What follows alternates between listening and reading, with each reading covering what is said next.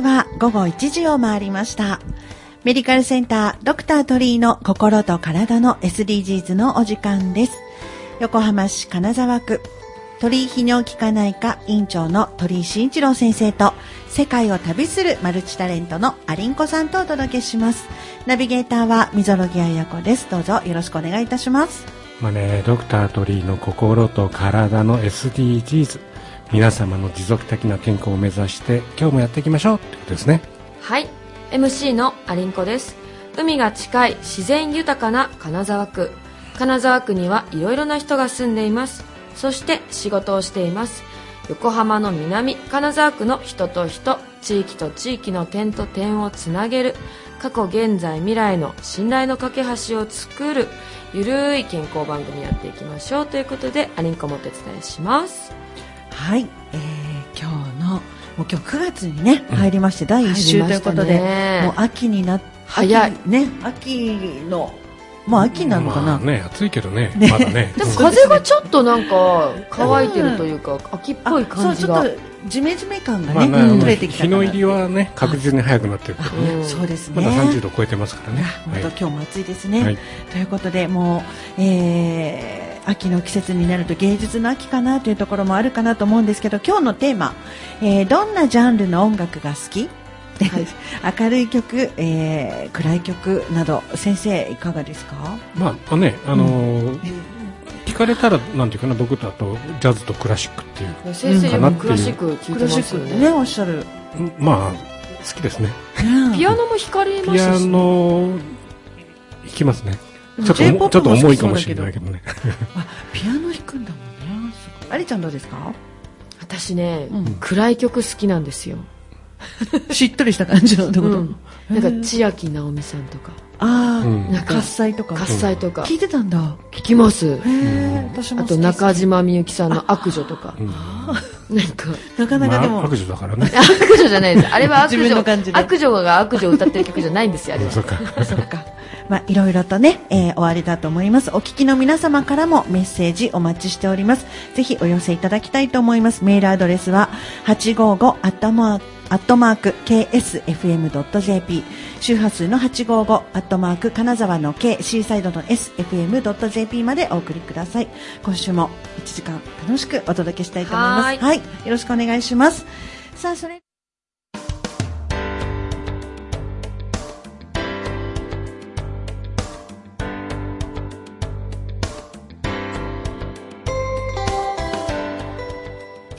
時刻は1時9分を回りました。メディカルセンタードクター鳥居の心と体の SDGs ナビゲーターは溝呂木彩子です。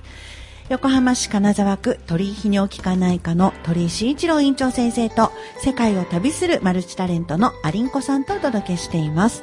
えーここからは元気の源、健康の秘訣を聞こうということで、このコーナーはゲストをお招きしています。まあね健康の考え方やこだわりはね人それぞれありますからねはいいろいろお伺いしていきたいと思います今週あ今週じゃない今日の、うん。今日のゲストはレゲエサウンドヒューマンクレストソイさんですよろしくお願いしますよろしくお願いします。よろしくお願いします。ヒューマンクレストのソイと申します。お願いしますよろしくお願いしますまずねレゲエサウンドはい。なかなかなこうねうんちょっと私わからないところが多いんでいろいろ教えてもらいたいんですけれどとはもとはって書いてあるねうんとはうんとは。うんレゲエサウンドとで、はソイさんですけど、日本人。いや、日本人です。今一瞬えってか思ってそうそうそう。はいよろしくお願いします。よろしくお願いしますレゲエサウンドって何でしょうかねはい。レゲエサウンドっていうのは、まあ、簡単に言ったら、バンドメバンドメンバーみたいな感じなんですけども、えっと一応あの DJ と,、えっと歌い手と MC マイクを握って曲を説明する方とエンジニアの方とのそのやっぱりクルーですね。その人たちが集まって一つのパーティーをするクルーであります。えじゃあレゲエっていう音楽のジャンルのバンドメンバーをレゲエサウンドっていう感じですそうですね。簡単に言ったらそんな感じですね。ジャマイカでは、えっ、とその皆さんの娯楽であるそのダンスホールだったりパーティーっていうのをやるために移動式スピーカーで各地を回ってるサウンドのチームのことをサウンドと呼びます。えそれではねあのソイさんの自己紹介はい。もさししていただけたらと思うんですけれどもソイさんにしていただいていいですか？はい。えっと出身は、えっと、山梨うんうん。都留市という田舎町から出てきまして、横浜まで。ね嬉しい。はい。そうですね。あのレゲエをレゲエのセレクターをやりに横浜に来ました、うん。うん若いですもんね。今29歳になります。29歳ですよ、ねで、レゲエ推しに横浜に。レゲエ。そうですね。ああ、そうですか。何年ぐらい前から横浜に？な今年で7年目になりますよ。わあ。横浜に来て。そうですか。7年目こちらにまで来る、その、まあ、レゲエを始めたきっかけになったのは、そうですね。えっともともとレゲエを聴き始めたきっかけは母親の影響なんですけど、えっとその山梨鶴という町に今、ヒューマンクレストのメインセレクターとして一緒に活動しているヒロ君っていう方がうん。いらっしゃいましてその人とまあいろいろダンスをやっていくうちに知り合ってって横浜でヒューマンクレストというサンドやってるからちょっとイベント手伝い来いみたいな感じで手伝わさせていただいてそこから流れ的にヒューマンクレストに入って横浜来たって感じです。でそのヒューマンクレストについてもお伺いしたいんですけれども、ねはい。えっと、何人グループで構成されてるんですか？ヒューマンクレストただいま7人でやってましてあとメンバー的には、えっと、裏方の方が3人、えっと、エンジニア兼そのヒューマンクレストのオーナーさんが1人、でプレイヤーとして3人いるって感じです。ソイ君はプレイヤー、はい自分はプレイヤーになります、えこれ結構大所帯で動くんですね。そうですね基本的には。だって普通のバンドとかも、大体なんかこう4人とか5人とか、はい、うん少ないと3人とかってあるじゃないですか、うんうんはい、7人ってそうですねで、さっきの話だと、スピーカーとかそういうのも自分たちで持っていくんです。そうですね。例えば、はい。やっぱりそのヒューマンが自分らヒューマンクエスト自分らがやるパーティーはやっぱりそのサウンドシステムを取り入れたいっていうのが基本的にやっぱりあるのでその自分らのパーティーの時にはその7人で動かないとやっぱり用が足りないというかなんでまあ基本サウンドシステム出す時は全員で動くようにしています。であのサウンドシステムスピーカーって言ってね、はい。まあ、2つぐらいだと思うじゃない、はい。あのあのね真っ赤なスピーカーの数をどうやってあそうやそうってですよね。私もそう検索してびっくりしたんです。どよ、うやって運ぶんですかあれ？何個ぐらいありますあれ？いや結構ありまして。10個ぐらい？そうですね。あの下とうん真ん中と上でお音が分かれてまして、分かれてるんですか？一番下の大きいスピーカーがベースで、うん。真ん中がミッドが出てて一番上がハイになってて、まあ、結構ベースだけでも8発とかあったりして、ねはあの8発で8個かい一番でかいやつが今なんかあのインスタとか何かでこう聞いてる方がねちょっとはい。もし、えスピーカーそんななんていうのがあったら何で見たら今すぐみんな共有一応できるんでインスタしょうか、ね、グラムのはい。はい。ヒューマンクレストのオフィシャルアカウントがあるんでそこに行ってもらえたら多分一発目にスピーカー出てくると思うんで、あのアルファベットでヒューマンクレストっていうふうにねはい、はい。そうですね、ヒューマンクレス。HUMANCLEST ST ハイフンオフィシャルで多分。へね、ぜひ見ていただいたらねちょっとはい共感していただけるかなって、大所帯ですようん。えそれって車で運ぶんですか？そうですね。一応倉庫がありまして。はい。倉庫にみんな集まってなんかみんなで。レゲエって軽く始められるものなのかと思ったら結構お金かかりそうですそうなんねですよね。なんか結構みんななんていうんですかちょっと難しい音楽かなって考えてると思うんですけど多分簡単にも始められるんですけどもやっぱりこだわり続けちゃうとそういうとこにスピーカーだったりそのジャマイカの文化にやっぱどんどん近づきたいんでうん。だいぶややこしくなってきたり大変だったりもしますね、あでソイさんが思うレゲエサウンドってどういう感じですか？ね、まあ、レゲエサウンドはそうですね。やっぱ自前のスピーカーを持っててうん。プレイヤーがいてやっぱチームがしっかりしててその自前のイベントパーティーを持っててその自分らの好きな曲をかけてるっていうのがレゲエサウンドかなと思ってます。でえそれであのそのヒューマンクレストの特徴ってまあだから7人で構成されるってことなんですか？はい。えっとそうですね。一応特徴としてやっぱそのサウンド日本ではサウンドっていう名乗ってる方たちの中にもやっぱシステムを持ってないクルーもいるんですけども。あこのレゲエをしている方の中で。そうです、はい、あのスピーカーシシステムをを持たないサウンドもいるんですけども、はい。ヒューマンの特徴としてはやっぱりその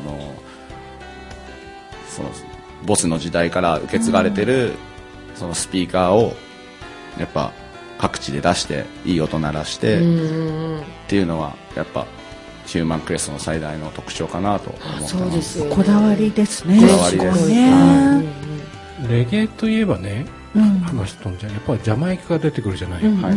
そのジャマイカには行ったことあるんですかね？そうですね。自分過去に3回ぐらい行ったことあ3ります。回も行ってるんですね、な何がやっぱりこのなんなんかねあのそんなにねさっきも言ってたけどそんなに大きな県県じゃないけど国じゃないなんか日本でいうと秋田県ぐらいの大きさって。秋田県ぐらいのはい。でそこでぜ多分日本だけじゃなくて全世界が注目がある音楽がレゲエという音楽ができたっていう不思議さっていうのがね逆にまあねだからきっとすごい歴史的背景もあるんでしょうね。歴史的背景もあったりやっぱりその国民性もあると思うんですよ、結構やっぱ自分はそのアメリカとジャマイカしか行ったことないんですけども、いろんな世界各国行ってる友達とかにも話聞くとやっぱりジャマイカはちょっと違うエナジーがあるだとか、まあそのレゲエ的に言ったらバイブスがあるみたいな。バイブス。うん。バイブスがあるあの初めて行かれてどうでした？こう感動したところとかここれあるからもう一回行きたいって思ったなんかこうご自分の。めちゃくちゃ感動しましたねやっぱりなんか、本当漫画みたいな国なんですよ。漫画みたいはい、くも悪くも、うん。あのー国民の方々がなんか自分の欲に正直というか、うん。へへえなんですか日本だったらちょっとこう相手のことを気遣ってこれうんうん。聞いたらまずいなとか、あこれしたらまずいなってあると思うんですけど結構欲望のままにしてくるんでやっぱり街歩っててもいきなりなんかうん。ひどい言葉で話しかけられたりとかまあなんか傷ついたりもするんですけどもやっぱりこう刺激的というかえへえ基本何語なんですか？ジャマイカ基本は英語なんですけどもやっぱりそのジャマイカなまりというかあのもともとイギリス領だったこともあって、多分奴隷時代の隠語とかがあのそのまま今の現在にまであれしててそのなまってる感じですね、英語なまりジャマイカなまりって感じで、ジャマイカ独特の言葉で喋ってます。そうですね。私キューバは行ったことあるんですけどそのキューバとジャマイカって似てるようで雰囲気が全然違ったりとかしていて、であのキューバはしゃあの歴史的背景でイギリスというよりかはもともとアメリカともう仲悪悪かったというか、まあ、今でもあんまり仲良くないんですけどロシアとソビエト時代にあのロシアと結構仲良くてほらキューバ危機とか歴史で習ったやつ。そっかそっか。うんその時にまあだから今でもアメリカとキューバってあんまりこう交流がないから近い割には飛行機も全然出てなくて3日に1本とかなんですよ。そうなんですか。そうなんですよ。でだから独自の車の輸入とかも全然ないから昔のクラシックカーがもう残ってたりとかしていてでまあ多分ジャマイカと似てるのはどこでもみんな踊り出すみたいな。ああでも南国のやっぱりそのありますよね、はい雰囲気はあります。南国は結構みんなそういう感じなのかなっていう。うん。でやっぱりそこに実際ジャマイカに行かれてそういう刺激を受けたりっていうことからやっぱりこのサウンドマンになるみたいな気持ちになったんですか？いやもともとはい。やっぱりその、なんかレゲエを始めた時にレゲエを聴き始めた時に最初は歌い手になりたいと思ってたんですよ。アーティストになりたいと思っててそのきっかけをくれた人がもともとサウンドマンの人でクラブに行ってサウンドマンっていうそのサウンドになり、サウンドのあのスタイルを見て結構なんか感受けてそうですね。でさそのままサウンドになりたいと思って始めた感じですね。今日今日そういえばねかかってるプシン。も多分い一般人はどこまでか一般人か分かんないけども、はい。あんまり聞いたことないんだけど有名なんですよね。そうですね。レゲエ界では有名な歌手で。そうですね。自分も母親の影響でレゲエ聴き始めたって言ったんですけども多分母親が一番聴いてたアーティストが多分プシンさんだと思うので。だからもう活動されて長いってことでしょう長いねですね。ね。結構。20年25年以上とかそんな素敵ですね。うんうんうん。でまあサウンドマンになって、はい。あのまあ良かったことだったりとかまあ辛かったことってどんなことですか？そうですね。えっとまあ良かったことはやっぱり、その自分が好きな曲を自分らでお客さんの前でかけて、お客さんがそれに共感してくれて反応をくれるっていうのがやっぱりやってて嬉しいことの一つですかね。でまあ大変なことといったらやっぱりそのアーティストとかとはまた違ってやっぱりいろいろ機材だったりそのススピーカーをやっぱり維持するための維持費だったり、まあ、そういうのもやっぱ大変になってきたりやっぱり人手も必要になってきたりするんでやっぱりそういうとこですかね。運営していく上で大変なとこ。でもさあのあのスピーカー見るとさ 俺裏見てみたいよね。すんごいと思うよコードが。そうですねコードは。もう絶対ねもうお自分できないと思う。なんかでもこんがらがっちゃいそう。ここ刺したけどこっちなってねえなとかさ。レゲエ音楽だけじゃなくてそういうこうそういうのを勉強しなきゃいけそうないですね。配線とかはいねそのなんと音楽の、まあ、音の調節とか、はい。あの PA 的なはい。ものもやっぱりかなりねむず難しいというか高度な技術が多分必要だとそうで思いますすよね。でねやっぱり並行してできないんで、はい。そのサウンドとしてはい。チームの中に一人エンジニアの方だったり PA さんがいるって感じですねだから多分ねあの乗ってやってるけども、うん。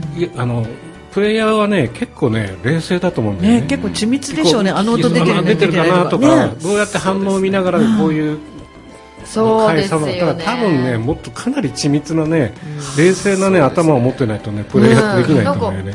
あの一般的に私たちが知ってるヒップホップの DJ とか、そういう人たちって、個人でなんか友達に呼ばれたりとかして軽くいけそうなイメージですけど それだとサウンドシステムっていうグループであレゲエサウンドっていうグループでやってると、よっこらしょって感じでそうなんか一個のライブハウスにヒュッていくっていうイメージじゃなくてご自分たちがライブハウスを作ったそうねところに呼ぶって感じです。よ作るって感じだよね確かにそうですね。でも基本なんか一応、その各地ではい。他のサウンドクルーたちがやってるパーティーとかに呼ばれた時はやっぱり結構身軽で行確かけるにパんですけど。ーティーって言いますよね、はい。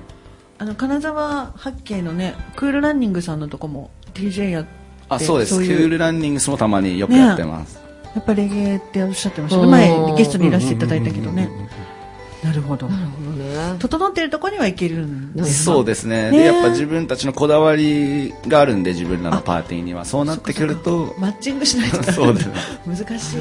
ねでねまあねそのい山梨から横浜に来ていただいているということなんですけれども、横浜の好きなところとかね聞いてみたいね、はい。そうですね。やっぱ横浜はやっぱその風情あふれる街並みとか異国情緒あふれるなんか街並みとかがやっぱ好きで、そのレ横浜マイティクラウンっていうその日本で一番有名なレゲエサウンドがいるのがここ横浜でして、うん。で自分もやっぱ聴き始めたあのサウンドマン志した時にやっぱりそのやっぱ影響を受けたのはマイティクラウンでやっぱ憧れてたんでやっぱ横浜という街に一回住みたいなっていう気持ちもあってでそのやっぱそうですね。マイティクラウンいる横浜が好きで来たって感じです、ね、ああそうなんだ。すごっ。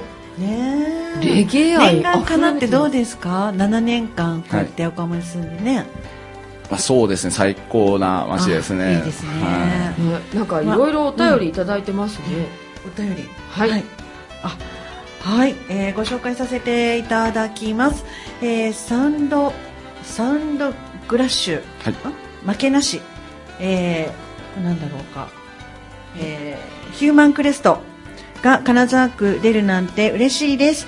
赤のサウンドシステム低音体感したいということで奈良井アンさんラジオネーム。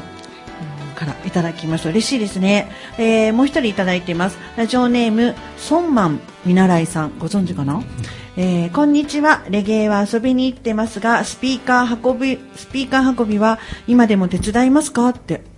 お手伝いしたいのかな、嬉しいですね。嬉しいですね。そういった本当に。お便り。めちゃくちゃハードなんで、そうなんだ、はい。ソンマン見習いさん。ソンマンってなんかお仕事かな？はい、すいません。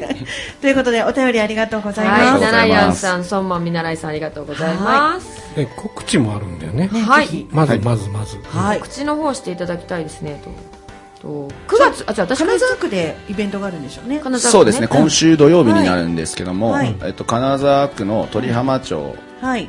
えっと、ウォッシュプラザっていう、うんうんその洗車場になるんそうでけどですすね。前あの出ていただいたんですよ。そのオーナーのあ梶田梶田さんはい。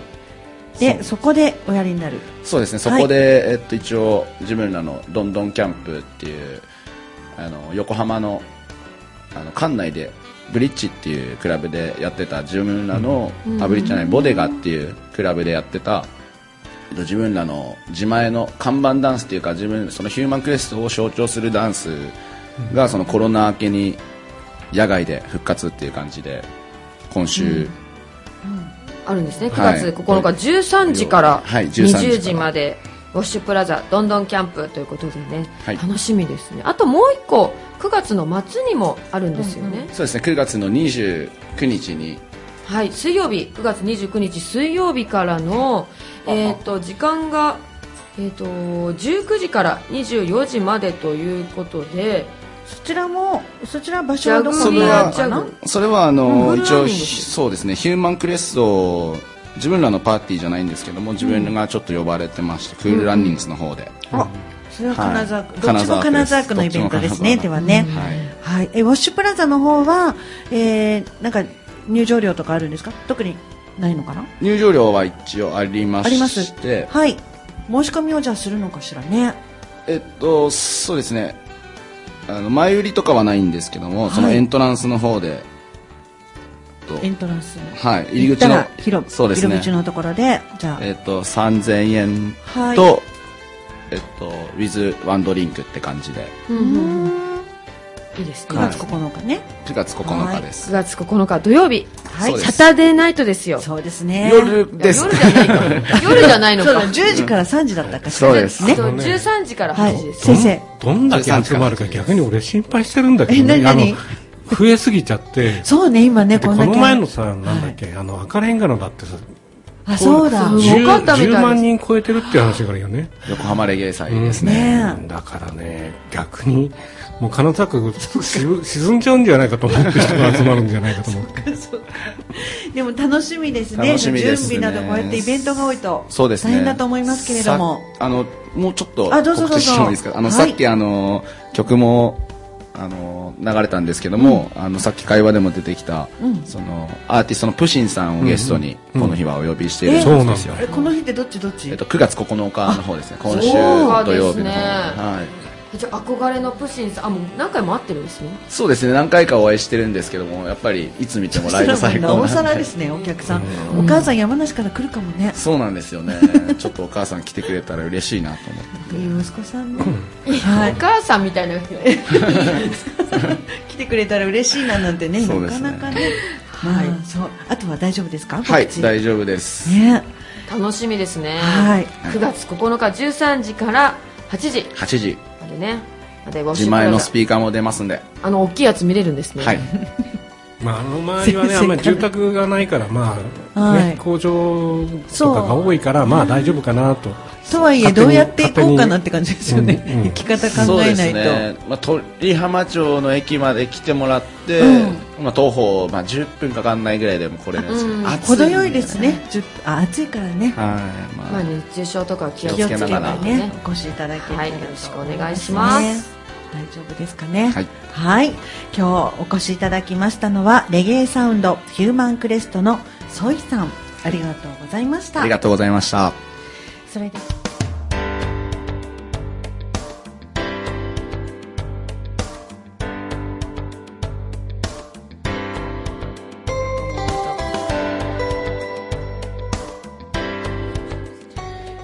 時刻は1時36分を回りました。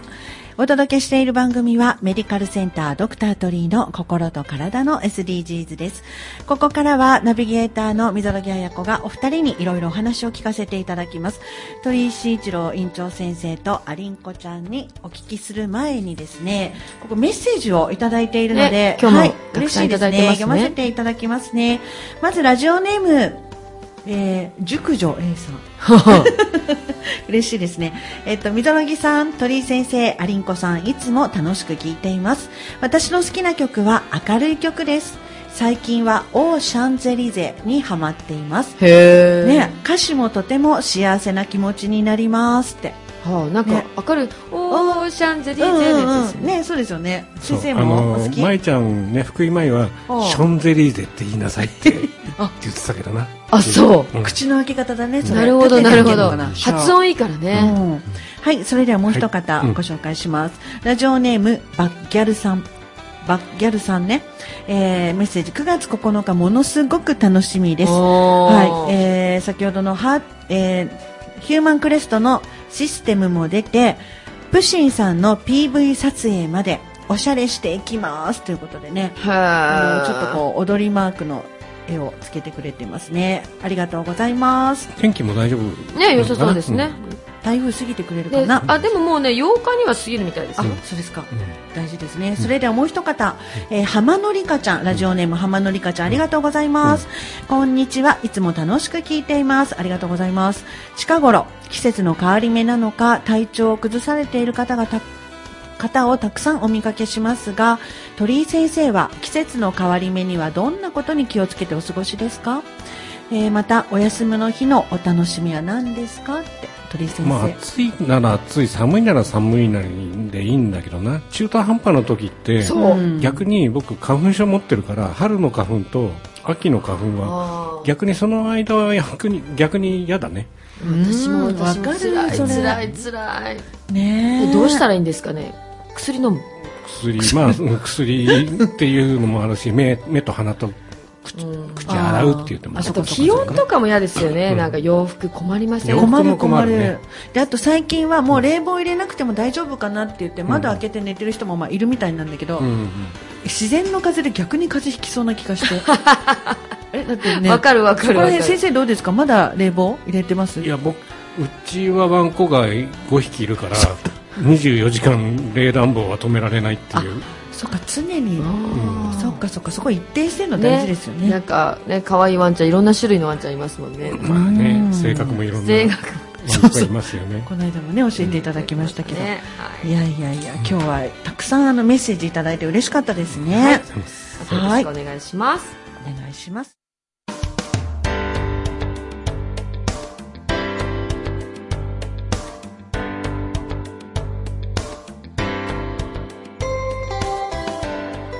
時刻は1時41分を回りました。お送りしている番組はメディカルセンタードクタートリーの心と体の SDGs です。えー今ね、メッセージいただいたので、ちょっとご紹介しますね。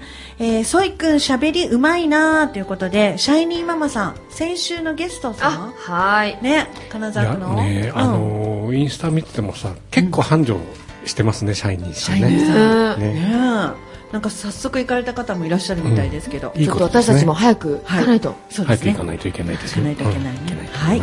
さあ、それではここからドクター鳥居の何でも医療相談室のコーナーに参ります。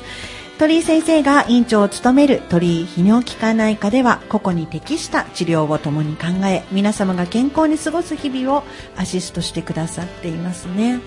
まあねあの、はい。季節の変わり目ってやっぱり泌尿器科だと夏にね血石が多いとか。あはいはい、おっしゃってましたから冬は頻尿が多いとか。やっぱり季節の変わり目で見見なければいけない疾患そのものが変わってくるのと、ん。あと今ねやっぱりコロナもあるんだけどインフルエンザもやっぱり結構出てるんだよね。あそうですか。そうですか。ぽっつりぽっつり出てますね。だからまあそういう面ではあの全体的にあの診療してますということですね。はいリスナーの皆様も病気のこと健康のこと気になることありましたらメールアドレス 855-ksfm.jp 周波数の 855- 金沢の K シーサイドの SFM.jp に送ってください。ドクタートリーがお答えします。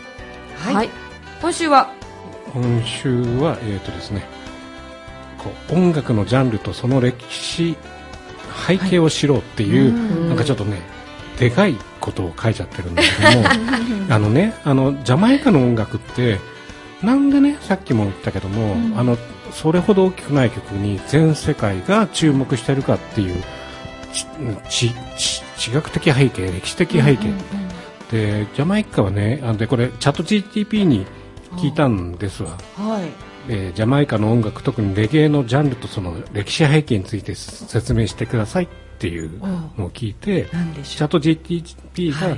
まあ、カリブ海の位置する島国で中央アフリカの南にあるとすっごい美しい街、気候もいいし観光スポットともしていいということともう一つはやっぱり奴隷制度がしっかりあってヨーロッパに支配されてて、まあ、これイギリスだよね、うん。そこから多様な文化が発展しましたって、んえー1962年にイギリスが独立してジャマイカは独自の文化とアイデンティティアイデンティティを持ちましたっていうところから、うん。その音楽にをがあのレゲエっていうのはでうん。きてそこからねさっきあのソイ君の話だと、はい。ヒップホップが派生したっていうようなそういう話なんだよね。だからやっぱりね、一回ねレゲエ聞いてみるといいよ。心が洗われるっていうかなんだろうな。あの辛い時も楽しい時もうん。あこれちょっとなんかいいね。このこう時間の流れが遅い音楽っていいよねっていう。ます。っていうのがあるから一つのジャンルとしてねあのレゲエっていうのをもっとみんなが知ってくれて、うん。あのレゲエあのあれでしょ？あの iTunes なんかでも、うん。にジャパニーズのレゲエって入れるとかなり、ね、いろんなこうアーティストが出てくる出てくる。だから聞いてみると日本語でレゲエを聞くとあメッセージであこんなこと言ってるなうんうん男女の色恋だけじゃなくてなんか世界のこととか、こう今ちょっとこう不条理なこととかねそれをうまく言葉に乗っけて伝えるっていうのが多分レゲエのなんか魅力の一つじゃないかなっていうのでそうですよね。一回ねこうレゲエをもう一回ね聞き直してもらえるとありがたいなと思うよね。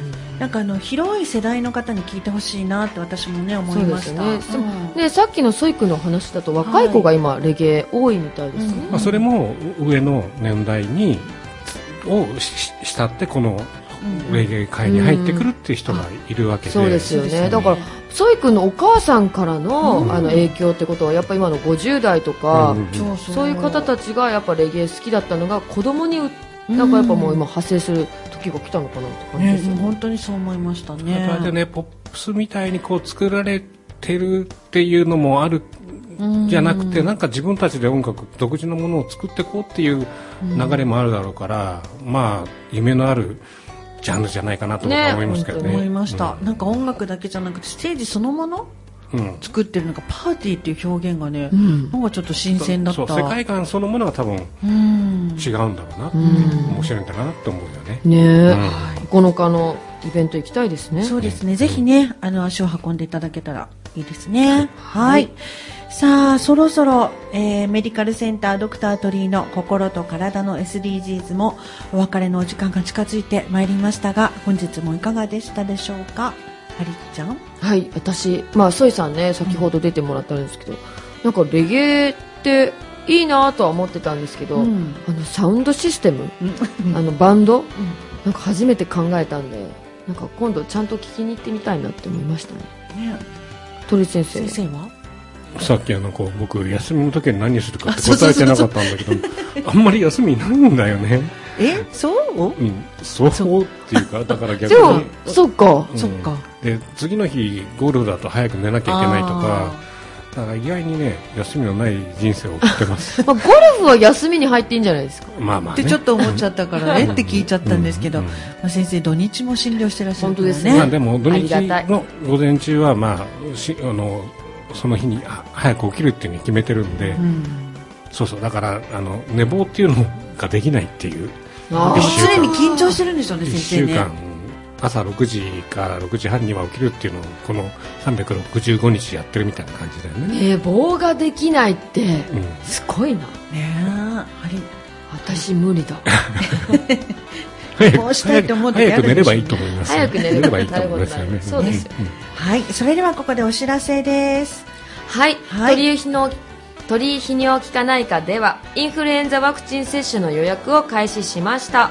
接種開始日は10月中旬予定です。ということで、うん。ね、インフルエンザワクチンの接種ね予約制になっていますのでねお電話または LINE してご予約をお取りください。電話番号言いますね、はい。電話番号は045-784-2002 045-784-2002あねやっぱ予防接種打ってると違いますからねそうですよね。で今も今も流行ってるとおっしゃってたから、ここ出てきてるんで予約ぜひお願いいたします、ということですね。はい。さあ、メディカルセンタードクタートリーの心と体の SDGs、今後も皆様の心と体の持続的健康を考えていきたいと思います。この番組は医療法人社団湘南太陽会鳥居泌尿器科内科の提供でお送りいたしました。本日もお聞きいただいてありがとうございました。先生も、ありちゃんもありがとうございました。